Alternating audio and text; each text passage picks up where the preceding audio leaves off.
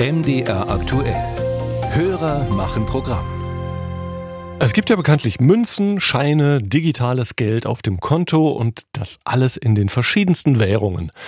Jetzt ist aber ein Hörer auf einen Begriff gestoßen, der ihn stutzig gemacht hat und deshalb hat er sich an MDR aktuell gewandt. Mein Name ist Olaf Gerstner und mich interessiert, was ist Fiat-Geld und wozu braucht man es? Was ist Fiat-Geld? Ralf Geißler zu dieser Frage. Der Begriff Fiat-Geld ist nur wenigen geläufig und doch haben es alle im Portemonnaie.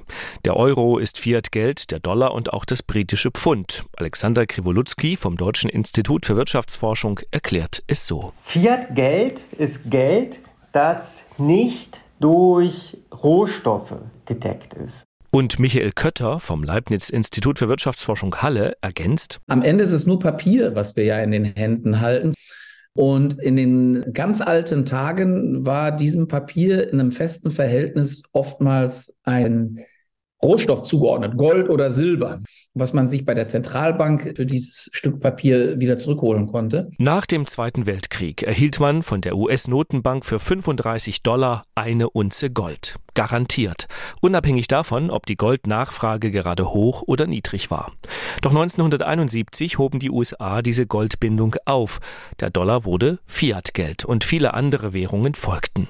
Auch ohne Rohstoffdeckung haben sie aber einen Wert, sagt Michael Kötter. Am Ende des Tages ist der Wert einer Währung nichts anderes als ein Spiegelbild der Fähigkeit einer Gesellschaft, Güter und Dienstleistungen zu erzeugen. Also die gesamte Wirtschaftsleistungskraft einer Gesellschaft ist das, was den Wert einer Währung am, in langer Sicht, in langer Frist am Ende bestimmt. Auf mittlere Sicht hängt es aber auch von der Glaubwürdigkeit der Zentralbanken ab, ob das Fiat Geld an Wert verliert oder nicht. Können die Bürger darauf bauen, dass Staatsschulden nicht einfach dadurch beglichen werden, dass neues Geld gedruckt wird? Sind die staatlichen Institutionen insgesamt vertrauenswürdig?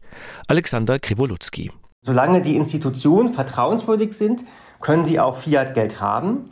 In dem Moment, in dem die Institutionen aber nicht mehr vertrauenswürdig sind, und da können wir uns Venezuela anschauen, da können wir uns Simbabwe anschauen, da können wir uns aber auch Deutschland 1923 anschauen, in dem Moment verliert das Fiat-Geld drastisch an Wert. Der Begriff Fiat-Geld geht auf das lateinische Wort Fiat zurück, auf Deutsch es werde.